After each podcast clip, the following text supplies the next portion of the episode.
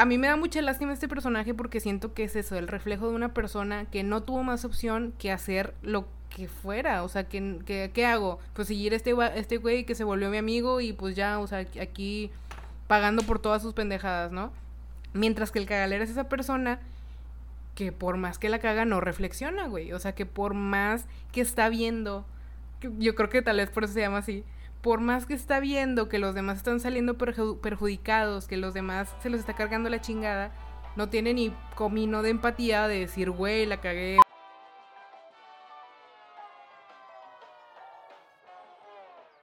¿Qué onda? Mi nombre es Mariana Basaldúa.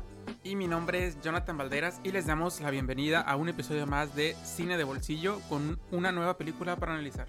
Les recordamos que este podcast está creado para platicar de cine de manera sencilla, sin tecnicismos, porque creemos que el cine puede ser para todos. Y les hacemos una alerta de spoiler para que vayan a ver la película antes de escuchar el podcast, ya que va a contener muchos spoilers.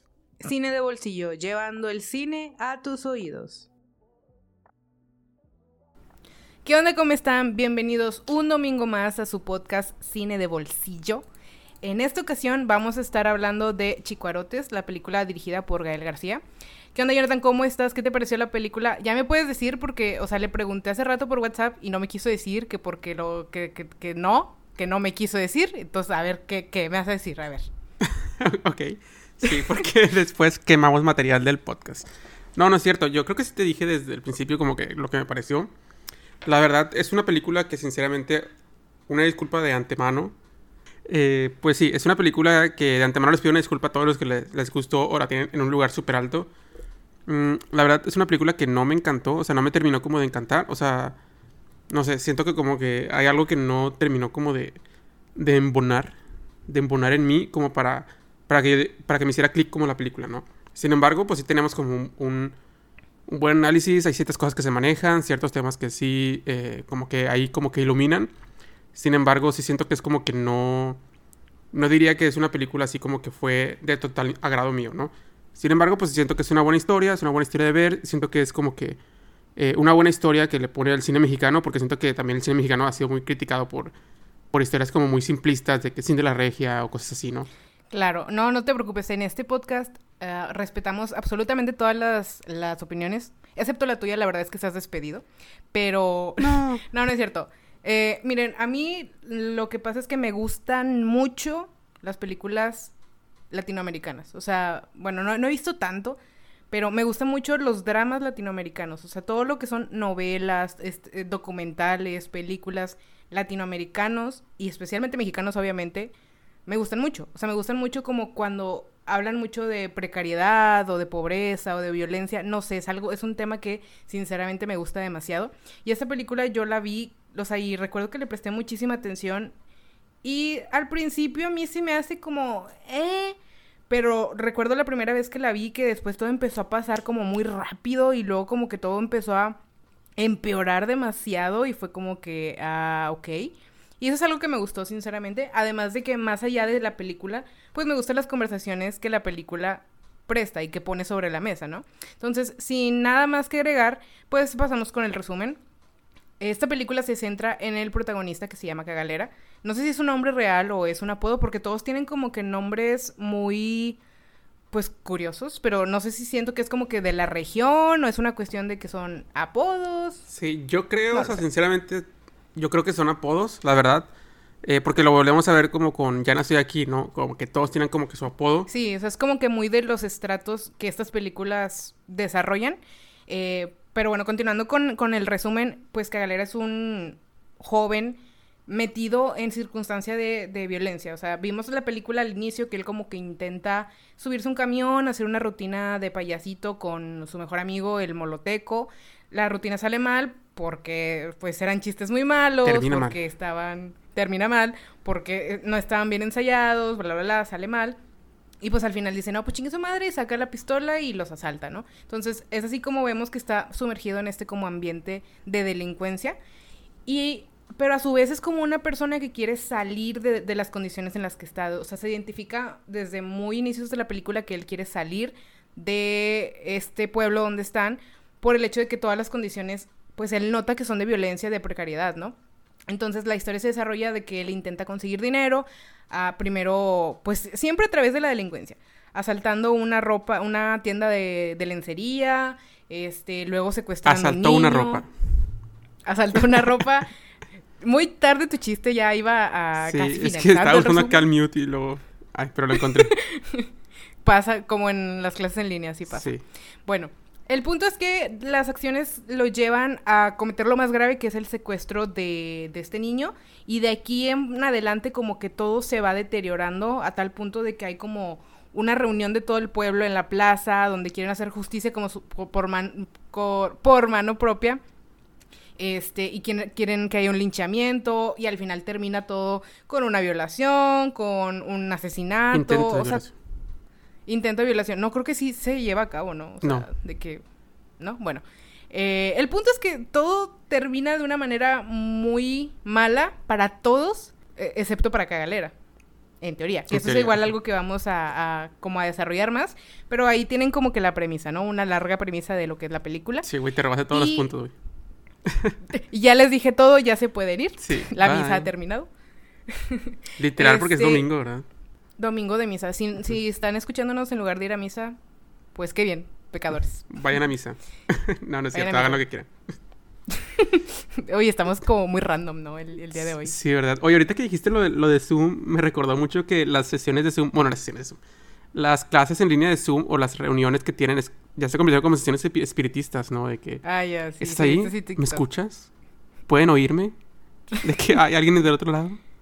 Güey, me da mucha risa porque tengo un profe, güey, que como que nadie lo quiere. sí, todos tenemos ese profe. Sí, todos tenemos ese profe. Y él, y él está como que, chicos, entonces entendieron esto. Y güey, nadie le contesta. Y él de que, oh. es que deben estar muy concentrados trabajando, ¿verdad? Y todos aquí de que, mi corazón nadie está te roto, quiere contestar. pobrecito. Mi corazón está roto. No, pero sí, o sea, siempre hay que intentar como que responder a los profes y Sí, no sean así. Ellos están ahí esforzándose y así, dándolo todo. Sí, yo siento que, o sea, todavía era difícil como que obtener una respuesta como en presencial y ahora imagínate en línea donde dejas ahí la clase y te vas de que, no sé, hacer zumba o lo que sea, ¿no? es que es muy difícil saber si la otra persona está presente o no. O sea, volvemos a lo mismo del ritual espiritista. O sea, si no te contestan es muy complicado saberlo. Y yo no entendía como que la obsesión con que encendiéramos la cámara hasta que di clases en línea y fue como que ya, ya entendí. O sea, esto es una cuestión de saber que la otra persona está, que te está poniendo atención, de estar viendo cómo reacciona. O sea, la verdad es que sí es muy importante. Este, pero bueno, pequeño paréntesis sobre las clases online. Sí, ya sé. Continuando ahora sí con la película. Este, bueno, siento que el primer debate que podemos ah, dar y que la película nos presta es este debate sobre si la necesidad de verdad justifica las acciones que tomamos cuando estas son de violencia, cuando estas son de delincuencia, cuando son pues sí, decisiones que afectan a otros. O sea, porque yo puedo entender que una persona que no tiene para comer robe una carnicería, robe un supermercado, yo lo puedo entender. Mm, sin embargo, siempre va a estar como esta cuestión de si la situación en la que estamos de alguna manera justifica las cosas que hacemos. Que de hecho siento que es un, debate que habíamos medio tocado con la película de, de Parásitos.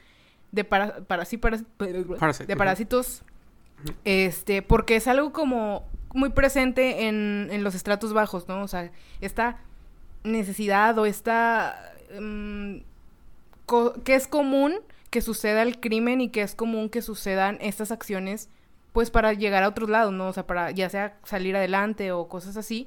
Sin embargo, yo pienso que las intenciones con las que haces las cosas sí influyen mucho. O sea, yo siento que no es lo mismo una madre que roba para alimentar a sus hijos que un güey que puede trabajar y no, no lo hace, ¿no? O sea, obviamente todo depende de un contexto, pero es un debate que se da desde muy inicios de la película y es un debate como constante en las películas mexicanas que hablan de esta precariedad, ¿no? ¿Tú qué opinas? Como en las historias de Instagram. ¿Qué opinas del racismo? ¿Sí o no? como que, what eh, no. No, pues yo, yo opino que, que sí tienes razón, Mariana, lo que dice acerca de como esta precariedad, ¿no? Sin embargo, pues estamos aquí dos white chickens privilegiados hablando de precariedad. O sea, siento que es como que no siento que sea complicada la cosa. Ajá, siento que es complicada la cosa porque no es como que podamos dar como una esto fue una broma, ¿verdad? podamos dar como que una visión como muy realista de lo que es la precariedad en el sentido de, de este tipo de comunidades, ¿no? Yo creo que, o sea, si nos ponemos a pensar un poco, es como, y nos vamos como más profundos, como que, ¿de quién es la culpa que este tipo de comunidades se comporten de esta manera, ¿no? En el sentido de que muchas veces culpamos a, a la persona como tal, o sea, en este caso culpamos a Cagalera, ocupamos a, o, culpamos, no sé, de que a cualquier güey, ¿no? Pero es como que siento que es como que un conjunto de situaciones como más complejas sociales, o sea, un conjunto de, de problemas sistemáticos sociales que llevan como ese tipo de comunidades o ese tipo de personas a hacer lo que hacen, ¿no? Como dice Mariana, pues tienen opciones, pueden trabajar, pueden esto, pueden lo otro, sin embargo, pues yo creo que son comunidades como que tan marginadas en el sentido que, o sea, pues qué tan fácil también sería como estudiar, qué tan fácil sería conseguir un trabajo, qué tan fácil sería que me contraten, qué tan fácil sería hacer ciertas cosas, ¿no? O sea, por ejemplo, ahí vemos como que está como que en un... Eh, como que queriendo hacer un, algo así como que lo chiste y todo eso, también es como que tampoco le ponen tanto empeño, pero es también qué, qué tipo de, posibilidades reales tienen estas personas, ¿no? Porque si nosotros lo vemos desde un lado privilegiado, es como, póngase a trabajar, ¿no? La típica, ¿no? Póngase a trabajar, ¿por qué hacen esto? La chingada. Y es como que, o sea, espérate, o sea, estamos desde un lugar privilegiado, es como que, ¿cuáles son las posibilidades reales, o sea, realistas de ese tipo de personas, ¿no? Creo yo que diste, diste con un punto eh, que íbamos a tocar más adelante, pero que es como clave y es sistemático. Eh, ellos se encuentran sumergidos en un sistema, no, no voy a decir que diseñado porque diseñado implicaría que alguien lo diseñó y siento que tal vez no es lo correcto. Sin embargo, están en un sistema que tiene todos los elementos para que lleguen a esas condiciones. La falta de estudios, la violencia, la, más que la falta de estudios, la falta de educación, tanto emocional como la educación, pues, normal, ¿no? O sea, la, primaria y todo esto. Eh, todo esto es, este conjunto es lo que lleva a las personas a ponerlas en situaciones complicadas. Y sí, o sea, es como complicado también agarrar la postura de es que, ¿qué podría hacer esta persona o tal cual? Porque eh, no sé, me, me, recuerda como esta frase de el pobre es pobre porque quiere. Ah, muy complicado. No, muy complicado. Muy pinche complicado, de verdad. Yo puedo entender la cuestión de que con cierta educación financiera tú puedes salir adelante y puedes tener grandes oportunidades, así como de otro tipo de educación. O sea, estamos hablando de un conjunto de cosas que, que tienen que haber, ¿no? Sin embargo, cuando nosotros hablamos de personas en precariedad, de este tipo, ellos no tienen acceso a tal educación, ellos no tienen acceso a nada, o sea, hay personas que, por ejemplo, si se están muriendo de hambre, no pueden pensar en invertir, no pueden pensar en... Voy a poner un negocio. exactamente, no pueden pensar en eso. De hecho, me recuerda mucho a una frase de Childish Gambino, que decía algo así como de, es que, güey, yo no puedo ponerme a pensar en la educación financiera porque yo no puedo pensar en invertir o sea, en tener dinero en dos meses, yo necesito comer hoy. Y es eso, es real, o sea, tú como persona con cierto estrato, no digamos rico, sino con ciertas eh, posibilidades, puedes pensar en ahorrar, puedes pensar en invertir, puedes pensar en crear un patrimonio, pero personas que no tienen a veces ni para comer, no. O sea, ahí no es, no es tan sencillo y no está esa posibilidad. Eso por un lado. Por otro lado, también viene la parte emocional de que no está la familia como red de apoyo saludable, no está eso, o sea, no, ellos no tienen una familia donde se le pueda decir esto está bien, esto está mal. Simplemente el personaje de Cagalera, que es uno de los personajes más antipáticos en cuestión de falta de empatía que he visto en las películas que he visto en mi vida, es el personaje que menos conecta con los sentimientos de los demás. Ni siquiera de su mejor amigo, que es el más cercano, él, él no conecta. Ni siquiera como de su propia novia, ¿no? O de la noviecita, ¿no? Es como que ah, pues sí, violenla, sí, es, tiene la culpa, ¿no? Exactamente, y eso viene de una educación emocional pobre, de una familia que creció con esos, con, eso en mente, ¿no? Entonces sí estamos hablando de algo muy, muy, muy, muy, muy complicado, o sea, muy enraizado en problemas sistemáticos, como tú mencionas. Este, claro, siento que también las facultades de lo que está bien y lo que está mal pueden ser intuitivas, o sea, en cuestión de que tú sabes que robar está mal, de manera intuitiva, por así decirlo. Eso, eso tiene muchos matices y eso, eso puede ser muy ambiguo. Sin embargo, pues digamos que está ahí como que una cierta moralidad, ¿no? De lo que está bien y lo que está mal, y tú eliges lo que está mal. Este personaje, en eso consiste su, su comportamiento, el elegir lo que está mal para obtener un beneficio propio. Y obviamente que estas acciones pues son reprobables. no importa qué, o sea, no importa todo el sistema, bla, bla, bla, pues yo sigo pensando que es una acción que está mal. O sea, tomo la postura de elegir, que de, de tildarlo de que está mal, por el hecho de que, aunque comprendo todo el contexto y la sistematización en la que ellos viven, sigo pensando que es una acción, pues, demasiado reprobable, ¿no? Este, pero bueno, creo que eso es como que lo que, lo, lo primerito, lo primerito que la película aborda y son temas bien importantes de tratar y por eso me gustan ese tipo de películas, precisamente. Sí, a mí lo que me gusta que dice Mariana es como que, o sea, su postura es, ¿sabes qué? Esta opción, robar, está mal, ¿no? Y siento que es una, es una, es una postura muy válida. Sin embargo, como dice Mariana, a lo mejor es una postura lo mejor que pueda ser como un poco simplista en el sentido que hay muchas cosas más atrás, ¿no? Sin embargo, es, como que la conclusión para Mariana es, que es malo, ¿no? Mi conclusión es, es un poco similar. Sin embargo, yo sí le agrego otros matices. Por ejemplo, o sea, como tú dijiste, ¿no? Robar está mal. ¿Robar a quién? O sea, yo sé que este, este punto es como muy ambiguo porque yo siento que la moralidad al final siento que se presenta mucho la ambigüedad, ¿no? Por eso existen los abogados. Entonces es como que, eh, por ejemplo, si le robo al carnicero que es millonario, pues es como que, y yo puedo con eso alimentar a mi familia, ¿qué tan bien o tan mal esté eso, ¿no? ¿Por qué se le permite a este carnicero, o, o sea, pues, pues, un ejemplo, ¿no? ¿no? No estoy hablando del carnicero de la película. Tener tanto dinero, tener tantos recursos y otras personas muriendo de hambre, ¿no?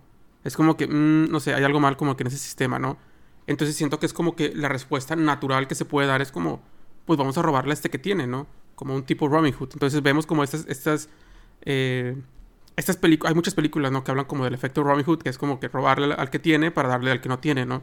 Entonces siento que es como que viene aquí también presentado por, por, por ese sistema como capitalista en el que vivimos, ¿no? El que, pues es muy fácil como acumular riqueza, sin embargo también es muy fácil como que la brecha se vaya haciendo cada vez más grande, cada vez más grande, y en esta brecha en esta brecha como de, estratos sociales, es muy, muy complicado, o sea, saltar de una clase social baja a una clase social media o alta, ¿no? O sea, de hecho hay muchos estudios que ponen que esta, esta, esta barrera es tan grande que es imposible como cruzarla, ¿no?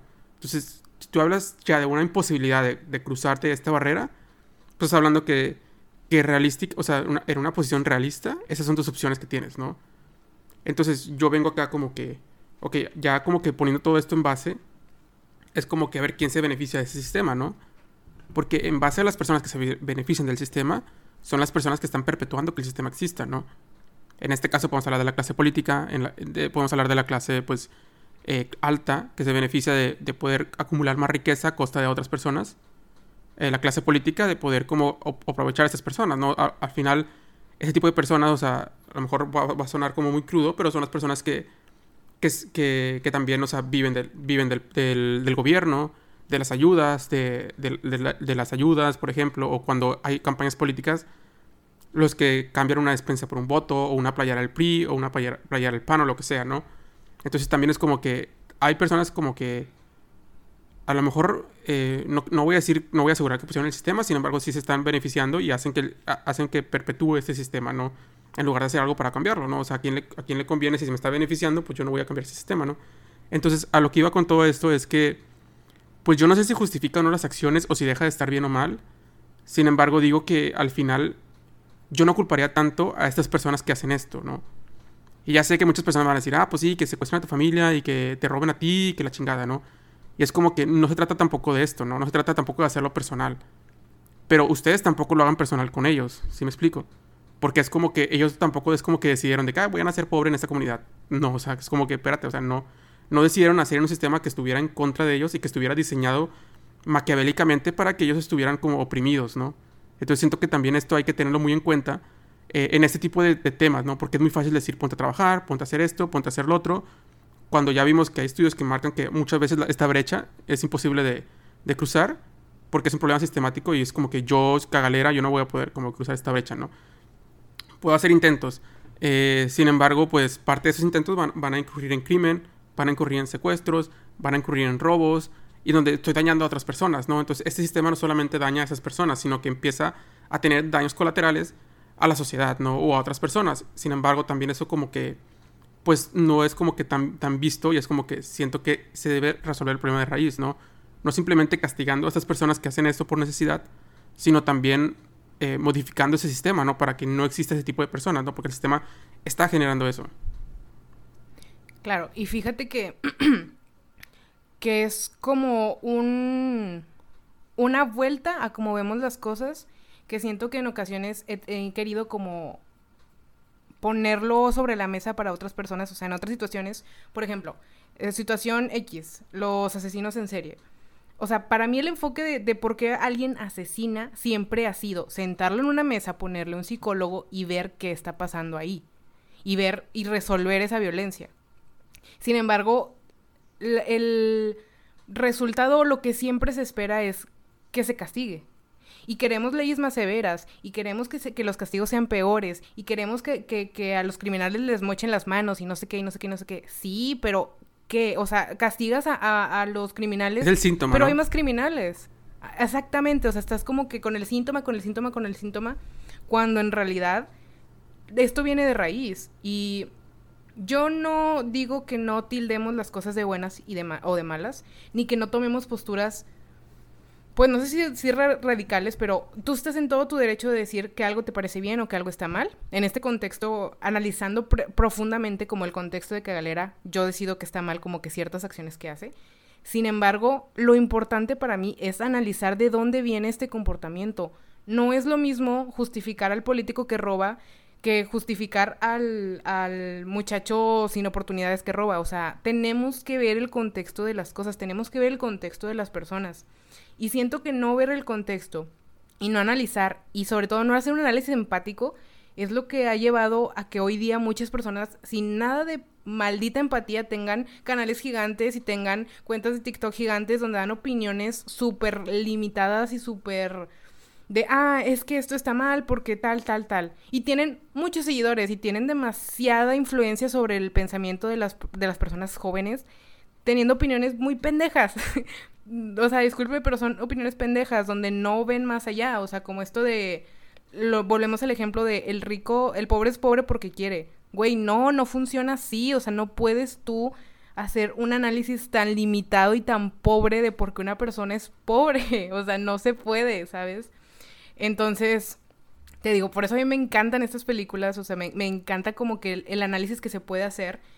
Me gusta también como que nos familiaricemos con otros contextos, porque si bien, pues como mexicanos hemos estado en contacto con todo tipo de personas, pues hay de barrios bajos a barrios bajos, hay de precariedad a precariedad, o sea, no es lo mismo convivir como que con una persona de bajos recursos, tal, tal, tal, que con alguien que se ve forzado a hacer estos actos o que vive en una violencia tan sistemática, ¿no?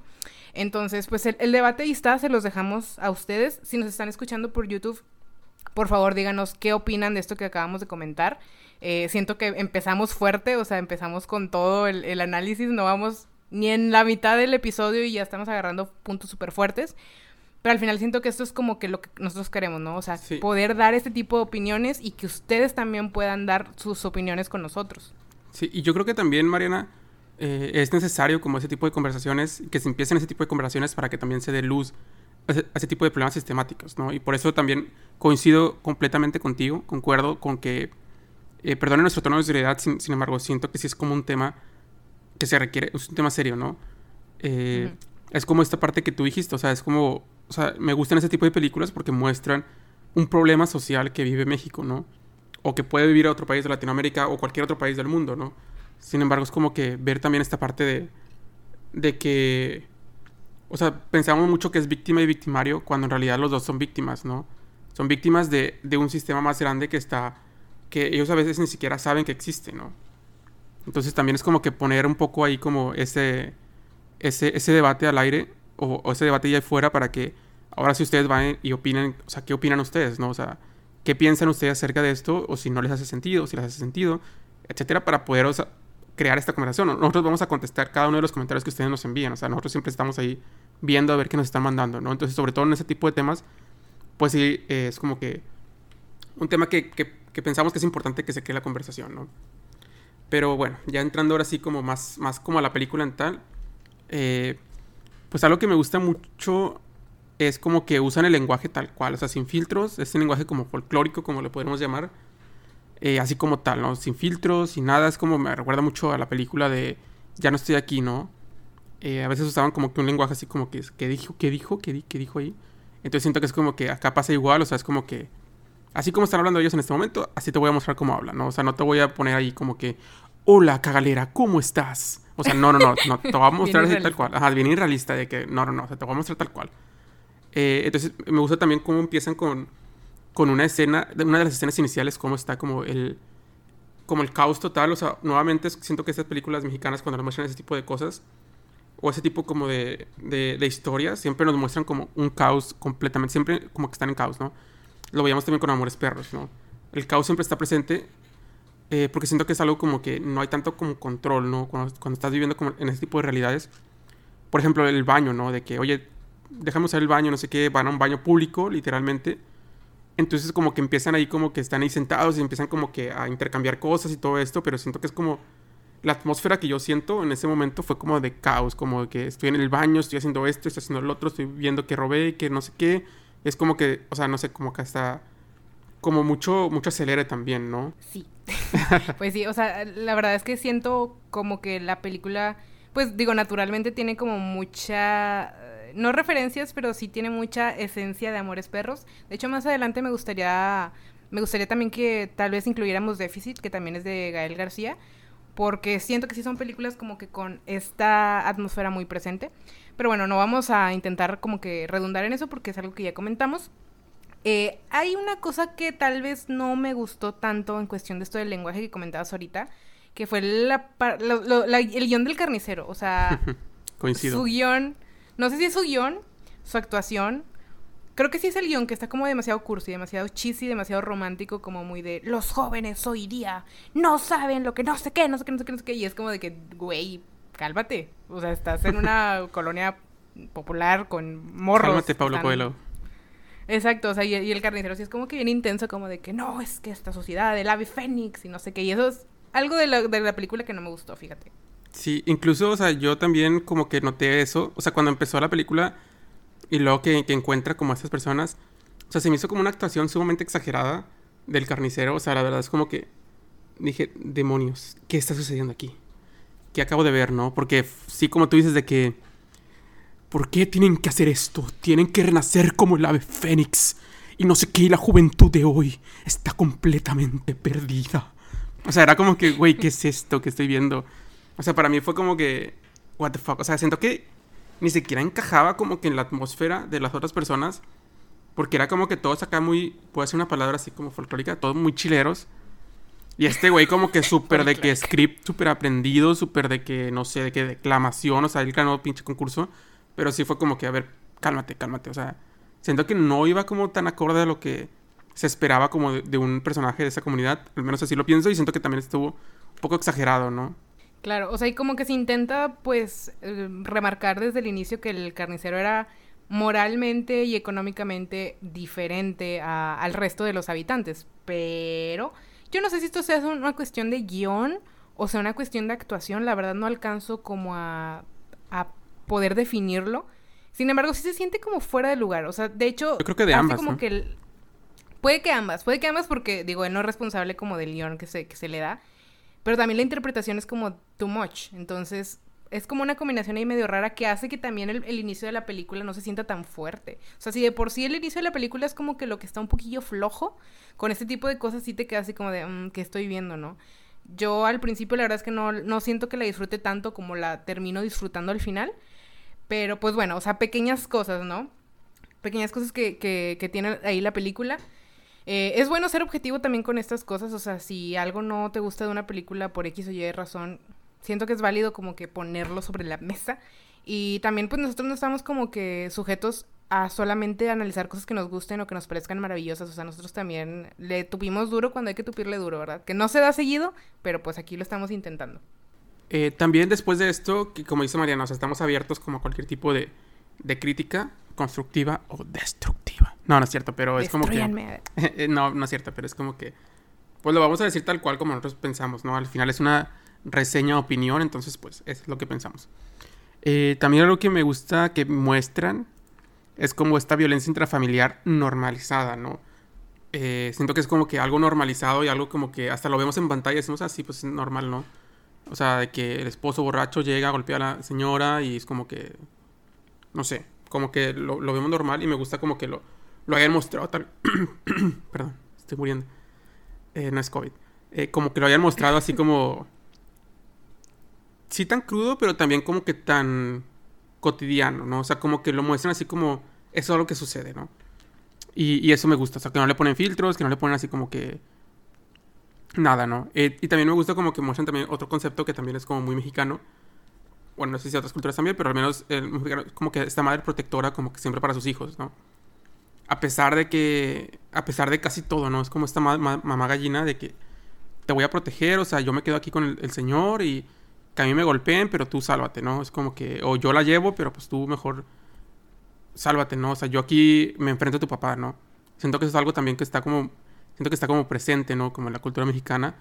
Yo creo que también por esta, también está como denotada, también por esta cultura del machismo, como esta, la mujer es como un objeto que yo tengo, que hace ciertas cosas, ¿no? Y siento que también eso, eso se va, se ha demostrado en la película como la mujer siempre es como que, ah, cocíname y hazme este pavo y la chingada, ya lo maté, que hazme un, no sé qué, un pavo y y no sé qué hacer. de harina. Ajá, y ya menos tortillas, ¿no? Y, y, ándale, ¿no? Como vas, ¿no? Siento que también es como que, o sea, no sé, o sea, como que si el ser tu esposo simplemente me diera ya el derecho a, a, a como que, a ser dueño de ti, ¿no? Ajá, como que ser dueño de ti o imponer cosas o todo esto, ¿no? Siento que es algo que está cambiando poco a poco, sin embargo, todavía, sobre todo en este tipo de comunidades, vemos como ese tipo de comportamientos, ¿no? Sí, y de hecho me sorprende que yo podría asegurar que muchas personas hemos estado en presencia de alguien que se comporta así, o sea, a mí la película me genera mucha incomodidad, o sea, especialmente este, este personaje de, del baturro, pero no es algo que no haya visto nunca, o sea, es algo que, que se ha visto, o sea, es algo que ni siquiera tienes que ser una persona de muy bajo estrato para haber visto. Y es preocupante, o sea, porque estamos como que en una sociedad donde está muy presente esa violencia sobre todo viniendo como de, del hombre hacia la mujer. Pero bueno, ya no sabemos las cifras, ya sabemos que esto es un problema, no, no, no, no, no, no. Eh, pero admirable que la película te lo pueda poner como que con esa crueldad y que al menos yo se sentía esa incomodidad de, oye, este vato, o sea, vete de aquí, ya no, no, no te quiero ver, no te quiero escuchar, me incomodas un chingo, ¿sabes? Este, pasando a temas más bonitos. Y siento, siento, voy a hacer un paro aquí, un paro. Y siento aquí como que otra vez vuelve como el sistema, ¿no? Otra vez vuelven los, los problemas sistemáticos porque mucha gente en casita, ya saben que así, así digo porque, pues, no sé. porque eh, cositas. Porque cositas, ajá. Se estará preguntando. ¿Y por qué la señora no lo deja? ¿No? Creo que más de uno se, se, ha, hecho esta pregunta, ¿no? Entonces yo creo que nuevamente es como que otra vez, ¿qué inclinó a Cagalera a hacer lo que hizo, no? Y también, ¿qué inclina a todas estas mujeres mexicanas a no hacer lo que piensan que es más fácil hacer, ¿no? Que es como, ¿Por qué no se va y se busca una nueva vida? ¿Por qué no se va? ¿Por qué no lo deja? ¿Por qué sigue ahí? ¿Por qué aguanta? ¿Por qué lo que sea? Y siento que hay muchas razones. Sin embargo, yo siento que lo más fuerte es como porque es un problema sistemático, ¿no? O sea, primero, yo siento que la mujer no tiene las mismas oportunidades que un hombre, ¿no? Al menos en México. Sé, que está cambiando las cosas, pero ahorita es como que así, ¿no? Y menos sin estudios, menos sin, sin cosas así, ¿no? O sea, sí se podría, pero otra vez volvemos como a esta brecha, ¿no? Otra cosa también es como que por sus hijos, ¿no? O sea, si yo me voy, ¿quién, se hace cargo de mis hijos, ¿no? Pues tampoco es como que yo de un día para otro pueda como correrlo o algo así, o llevarlo a mis hijos, es como que cómo voy a hacer la vida, ¿no? O sea, es también como esta parte de, de que entra también los hijos en juego, entra también una responsabilidad, entra también un, tengo que yo estar para ellos para, para cuidarlos, entonces pues yo, yo aguanto, yo soy arrecha, o sea, yo, yo aquí como que, pues apechugo, ¿no? Como decimos, pues para poder como que mis hijos puedan salir adelante, ¿no? A lo mejor ya en un futuro, ya cuando ellos salgan y vayan, se vayan de casa, ya ahora sí puedo como decidir qué hacer, ¿no? Ya que esto, ya que mis hijos sean independientes, ahora sí yo puedo como, como escapar de esta realidad, ¿no? Pues sí, muchas personas dicen, ¿por qué no lo dejó? O sea, si es, o sea, se está pegando, no puede hacer nada. Déjalo, güey, o sea, es como, espérate, o sea, volvemos otra vez como a esas soluciones como simplistas que no toman en cuenta como más allá del, más, o sea, el contexto, ¿no? También, y el sistema. Claro, que lamentablemente luego lleva como a las personas a tomar decisiones pues peor, como vemos en esta película, que ya al final ya decide, ¿sabes qué? Voy a acabar con la vida de este vato porque me está jodiendo la vida y porque se está chingando a mis hijos y bla, bla, bla.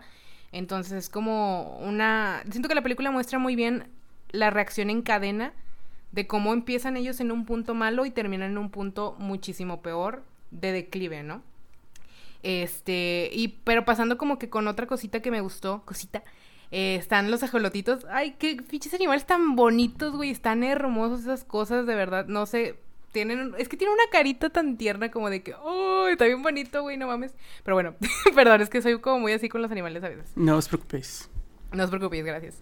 Los ajolotes... No sé si esta película tenga muchos simbolismos, muchas referencias. A mí me parece que no, no alcancé a definir muchos. Pero definitivamente me hizo mucha, mucho ruido como que el texto, las líneas que ellos tienen alrededor de los ajolotes. Porque como que ellos dicen, bueno, es que ¿por qué no, no sueltas a los ajolotes en el río, no? Le dice Cagalera a, la, a la chica. Y él le dice, no, es que, o sea, el agua ya está puerca, o sea, ellos ya no pueden vivir ahí, ellos tienen que seguir viviendo aquí. Que vivan aquí es la única manera de que sobrevivan. Entonces a mí me parece como muy evidente como que la referencia a la vida que ellos tienen, ¿no? O sea, de ¿por qué no te vas? Pues porque no sobreviven en otro lado, o sea, porque esto es lo único que pueden tener. Entonces, son como detalles pequeños, pero que me gustan. Además de que me gusta que hayan incluido ajolotes por ser animales mexicanos y por ser animales preciosos. pero no sé si tú, tú lo viste de esa manera o lo viste como, como tal vez diferente, Jonathan. Bueno, eh, algo que sí yo vi, simplemente como que me gustaron lo que, que, mostraron los ajolotes. Eh, en el sentido que como es algo muy mexicano y también como que le pusieron ahí como la pirámide y todo esto, ¿no? Siento que es como otra manera más como de, demostrar como un simbolismo de esto está hecho en México, ¿no? Así me pareció a mí. Sin embargo, yo no había hecho ese análisis como que como de ese diálogo que se da y siento que sí es como muy o sea, siento que también es como un simbolismo que ahí está, o sea, siento que como tú dices, yo tampoco logré como detectar muchos simbolismos. Eh, sin embargo, pues ahí ya, ya, salió uno como que esta parte como de ah, pues si, si lo dejamos como libre, se muere, ¿no?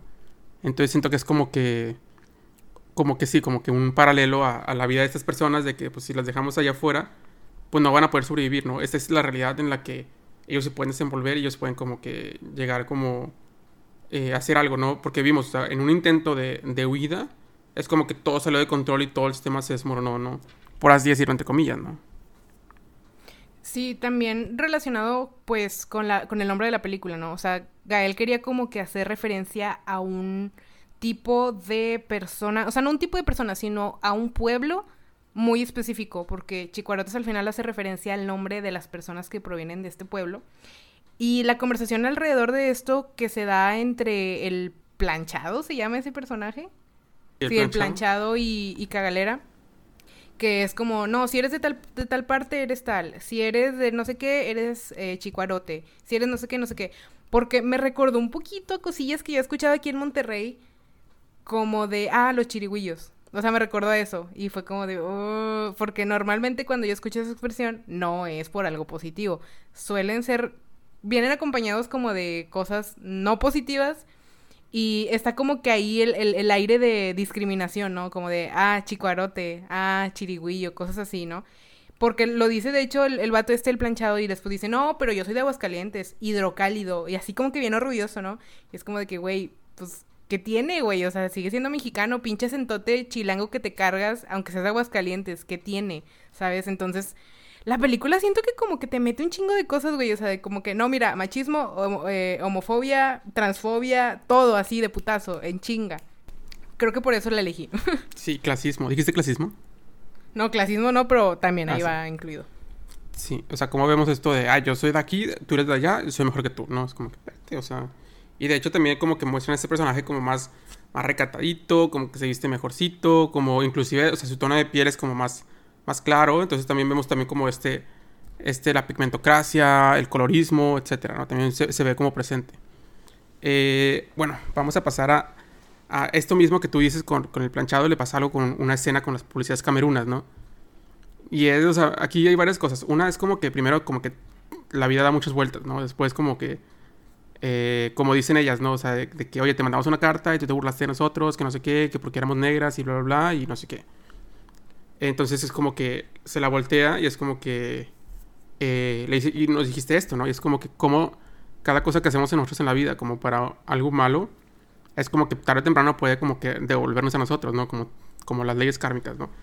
Entonces, eh, digo, también es como que tampoco me voy a poner acá muy esotérico, pero es como que un poco mostrando como ese karma, pero también mostrando también como un poco también la, la corrupción, ¿no? De, de, la policía en las que, pues muchas veces las policías, sobre todo en México, pues es como que cómo puedo sacar beneficio de, de, de este detenimiento que acabo de hacer, ¿no? ya sea a través de una mordida, a través de algo, o por ejemplo en este caso pues a través de, me voy a llevar como alguna ropa y también me voy a llevar a este güey para, pues literalmente, pues para, ¿cómo podríamos decir como en un lenguaje familiar? No, güey, pues se lo querían coger. Sí, ándale. Muchas gracias, María. Pues, chingue su madre, pues es que nosotros así decimos aquí en México y fíjate que es algo que me llamó un chingo la atención porque, o sea, rara vez yo veo como que personajes femeninos tomando ventaja sexual de personajes masculinos. O sea, sinceramente es algo que casi no he visto.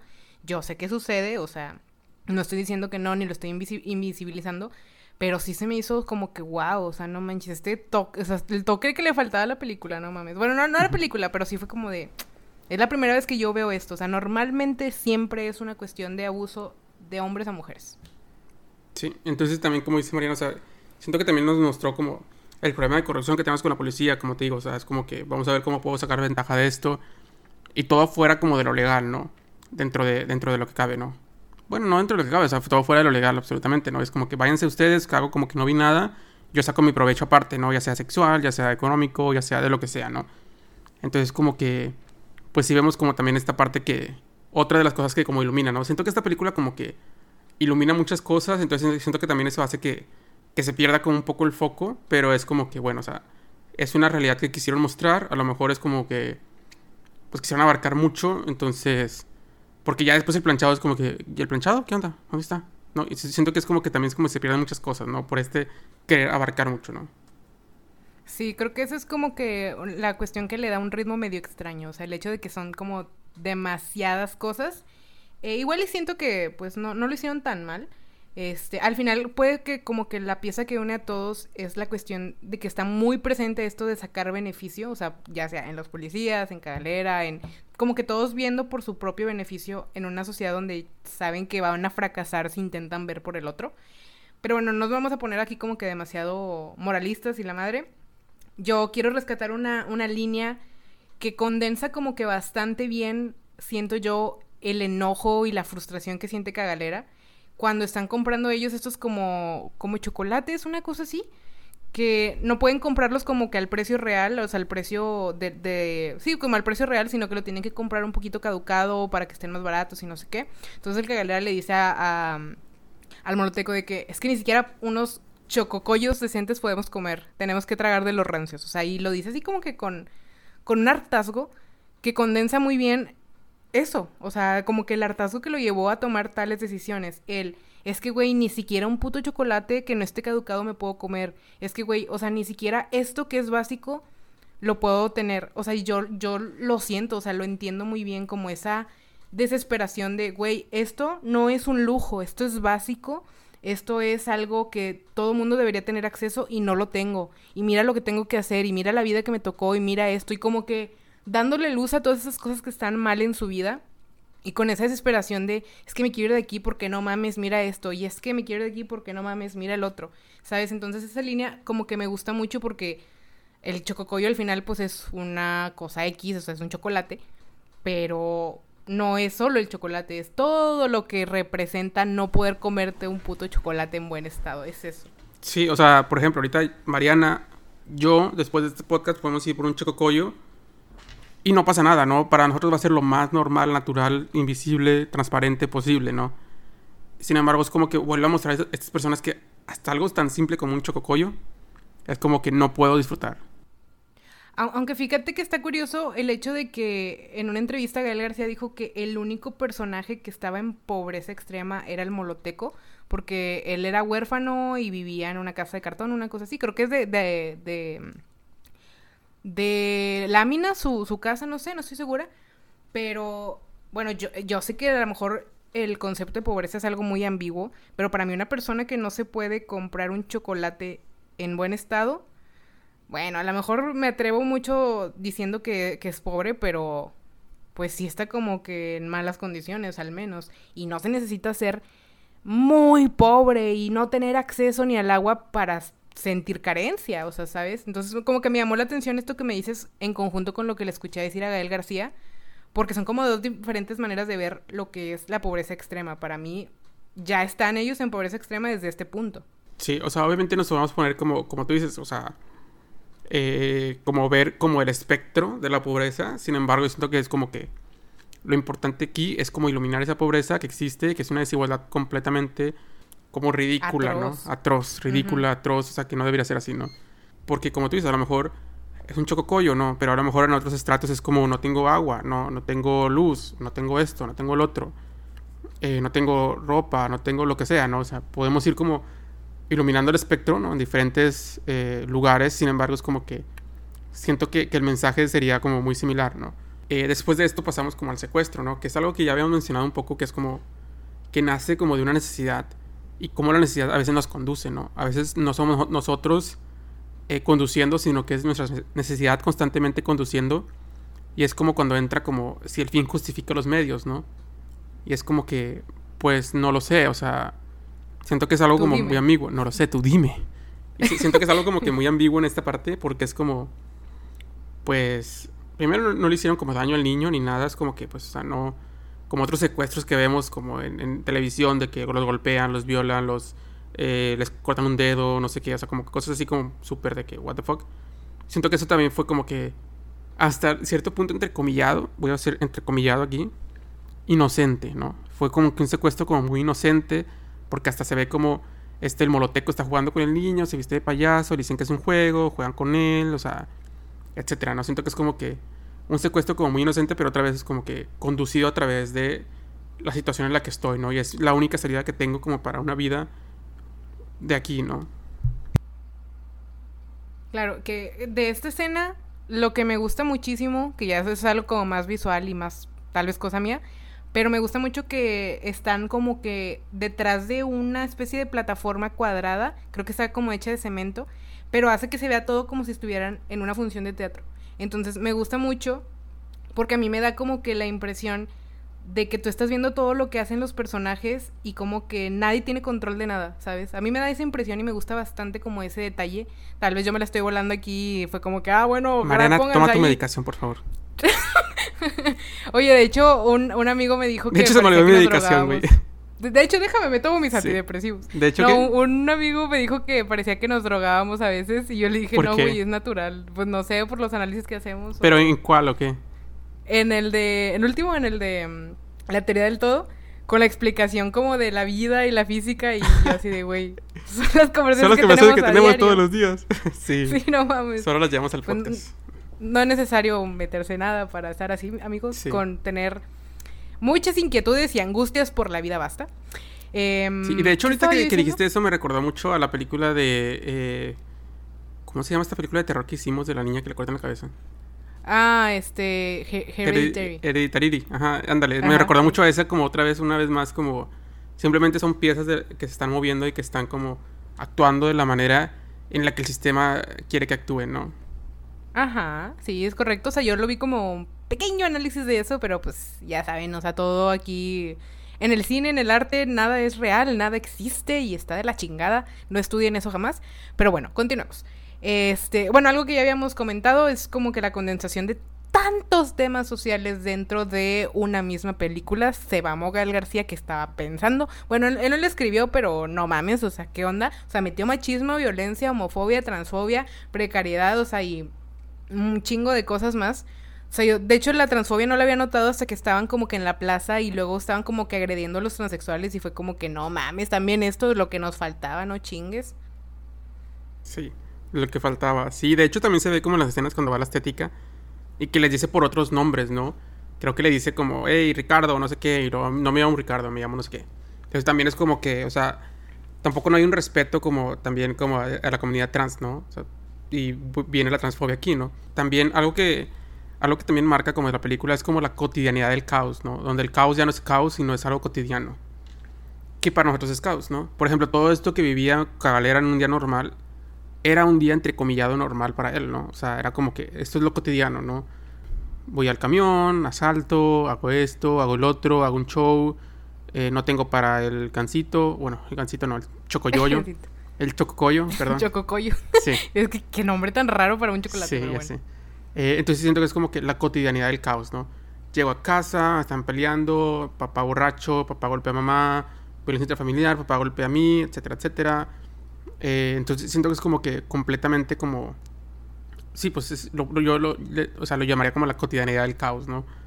Sí, y no sé tú, pero yo la última media hora, la primera vez que la vi, ya después, ¿no? La viví tensa. O sea, sí fue como de, no mames, o sea, todo está saliendo mal, cada vez peor. O sea, no es un, está saliendo mal, es un cada vez peor. O sea, de que acciones que salían mal al principio terminan saliendo terriblemente mal al final. O sea, y como que cada vez es más grande y más... pues sí, o sea, como que difícil de, de, de, cerrar los ojos y luego como que cada vez se ven involucrados más personajes en una bola donde todo sale mal. O sea, está horrible, está de la chingada, pero me encanta.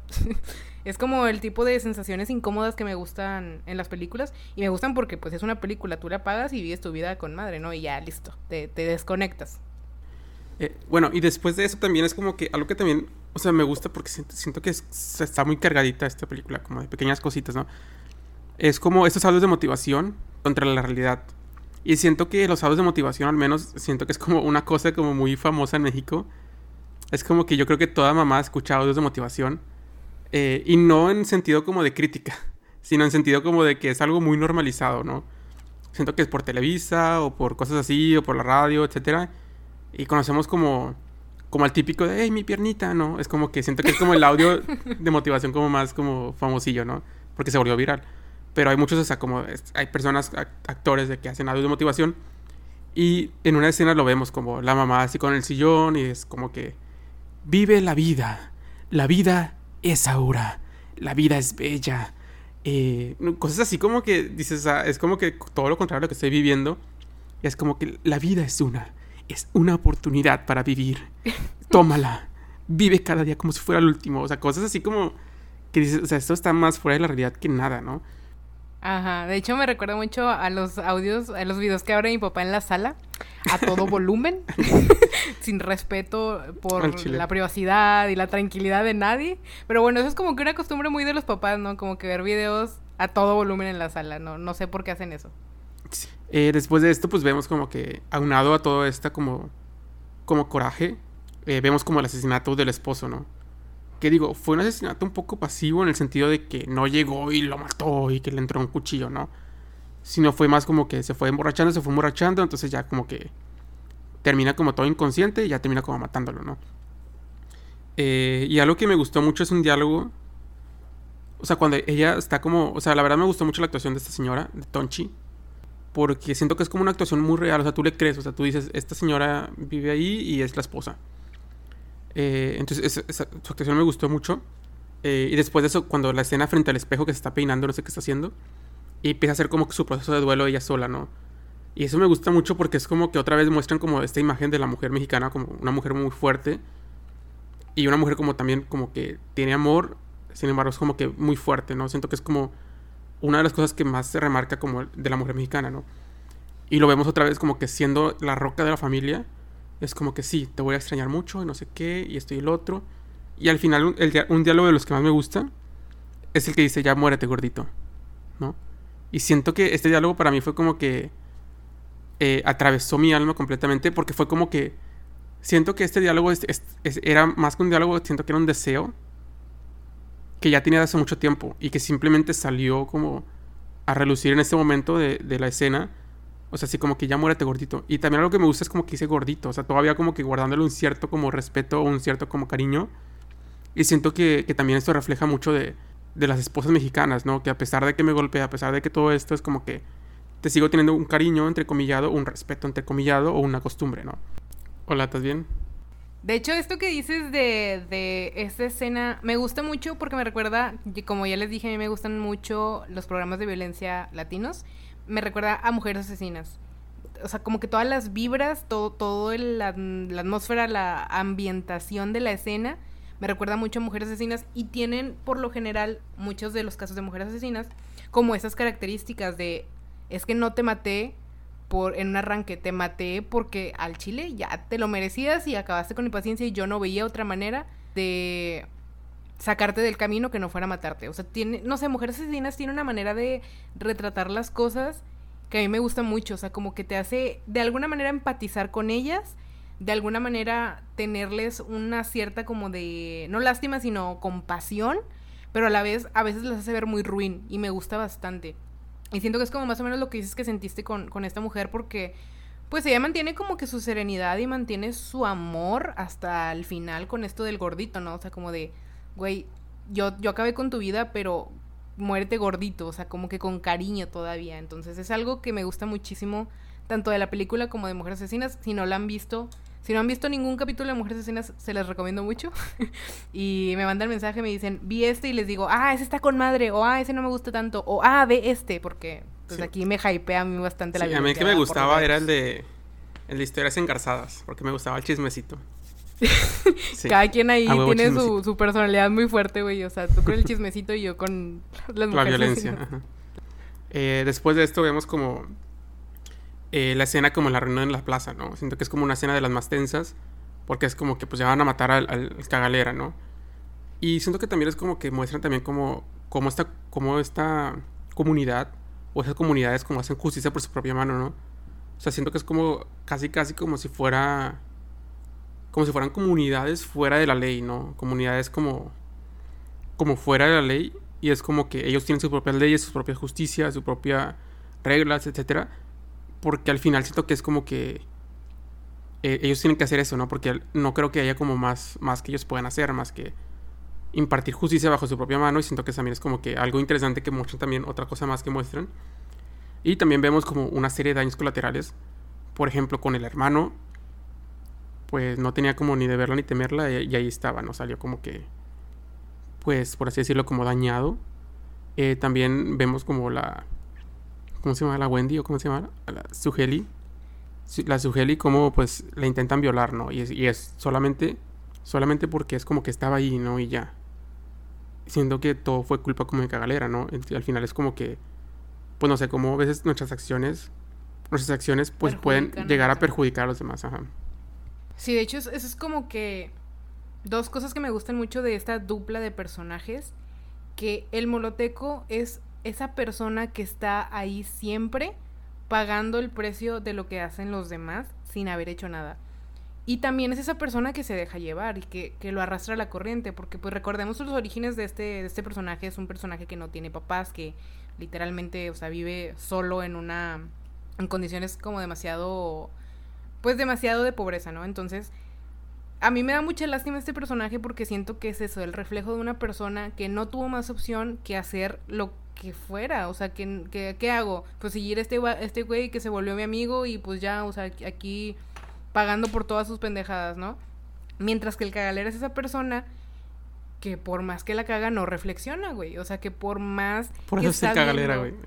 Yo creo que tal vez por eso se llama así por más que está viendo que los demás están saliendo perjudicados, que los demás se los está cargando la chingada, no tiene ni comino de empatía de decir, güey, la cagué o güey, esto. O sea, de hecho, o sea, bajita la mano, el vato se me hizo muy psicópata con eso de, de, de la Sugeli y cómo al final no siente remordimiento de nada. Bueno, entre comillas, porque sí lo veo como que arrepentido feo cuando se está muriendo Moloteco. O sea, sí lo veo ahí como de que conmovido y de que, güey, no mames. Pero se le pasa en chinga, Sí, pero siento que, que, aún así fue como que... Ya suéltame, güey, ya suéltame, me tengo que ir, ¿no? Fue como que... Sí. ¿What? Ajá. Siempre anteponiendo como que sus necesidades. Y pues me da, me da risa porque... Bueno, no risa. Sino que me llama la atención que son dos tipos de personas que existen en la vida real, obviamente. Y que por ahí andan, ¿no? O sea, yo creo que todos nos hemos topado un pinche cagalera que, que le vale madres todo y que hace lo que se necesite para sus necesidades y para todo él. Y que al final parece ser como que el menos perjudicado por las cosas, güey, porque sí da como ese coraje de, güey, no mames. A la, a la chava casi la violan, al moloteco le mataron, al hermano que no tenía nada que ver, lo que tú dices de que le tocó presenciar eso, el otro señor se murió atravesado por no sé qué, todo esto de consecuencias bien trágicas para todos, menos para el que tuvo que ver, tuvo todo que ver en todo. Entonces es como que, ay, no mames. Pero bueno, o sea, es como que dos personajes puestos ahí que se me hace chido, como que la, combinación. Sí, y yo creo que también otra vez vuelve a ser como una manera como otra vez de contrastar esto, ¿no? Eh, yo quisiera hacer una mención honorífica, ahora sí, es honorífica, acerca de la actuación de Cagalera. La verdad siento que es una actuación sublime, así la describí con Mariana, o sea, siento que es una actuación muy buena, eh, me gustó mucho, yo siento que, o sea, me atrevo a decir, me atrevo, me atrevo a decir que Cagalera carrió la película, o sea, siento que Cagalera fue como que, el, que sostuvo la película y su actuación fue la que la que le dio como el impacto que a lo mejor Gael quería buscar, ¿no? Eh, siento que sí se lució este güey. Este, Benny Barra, ¿o cómo se llama? Eh, Benny, Benny Emanuel. Perdón, Benny Emanuel, el, el vato de la secu. Y también creo que salió en como dice el dicho, sí. A la madre, no mames, no sabía, no me sabía ese dato. Sí, sí, sí. Entonces siento que es como que ahí, ahí ya como que la, la verdad se lució, o sea, siento que fue de las mejores actuaciones. Obviamente también Monchi, ¿se llama Monchi o Tenchi? Tonchi. Perdón, ya que viene la nombre a todo el mundo. Monchi Ponchi. Ajá, Tonchi, que es la mamá, pues también se lució con la actuación. Y pues ya las demás actuaciones son como que siento que es como, como, muy promedio, ¿no? Una disculpa. Pero pues así me pareció a mí, ¿no? No, y aparte pues tenía que, o sea, pues, al final ser protagonista, aunque no estés incluido en todas las escenas, pues requiere como que, que manejes un poco como que las situaciones. Y siento que el carisma de, del actor y del personaje en sí fueron los que sostuvieron porque pues tú podrías a lo mejor de que mmm, tachar al personaje de malo y ya no seguir con la película. Sin embargo, como que tiene este magnetismo para que tú digas, ah, no mames, pinche cagalera, se mamó y la sigas viendo. Entonces, como que por ese lado creo que creo que eso es como que a lo que va tu mención. Mi mención, no, no tengo menciones honoríficas, sinceramente.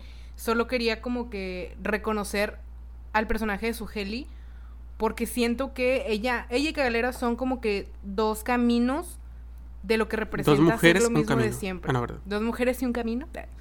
De, sí, o sea, como que cuando la vida te pone en esas circunstancias donde tú puedes decir, ok, sigo haciendo lo mismo de siempre, o hago algo diferente. Ok, regreso con mi ex que me engañó siete veces, o salgo con alguien más, ¿sabes? O sea, siento que es como que... Pero me gusta el personaje porque al final ella es como que la que rompe siempre, ¿no? Ella de que libera al niño, ella como que diciendo la verdad, ella que elige que ya no le abre cagalera, o sea, pues sí, es como que esa persona que toma decisiones que sabe que son las mejores aunque le cuesten, y eso es como que algo que me gustó mucho de ese personaje. Esa es como que mi única medio mención honorífica. Ok, gracias por tu medio mención honorífica.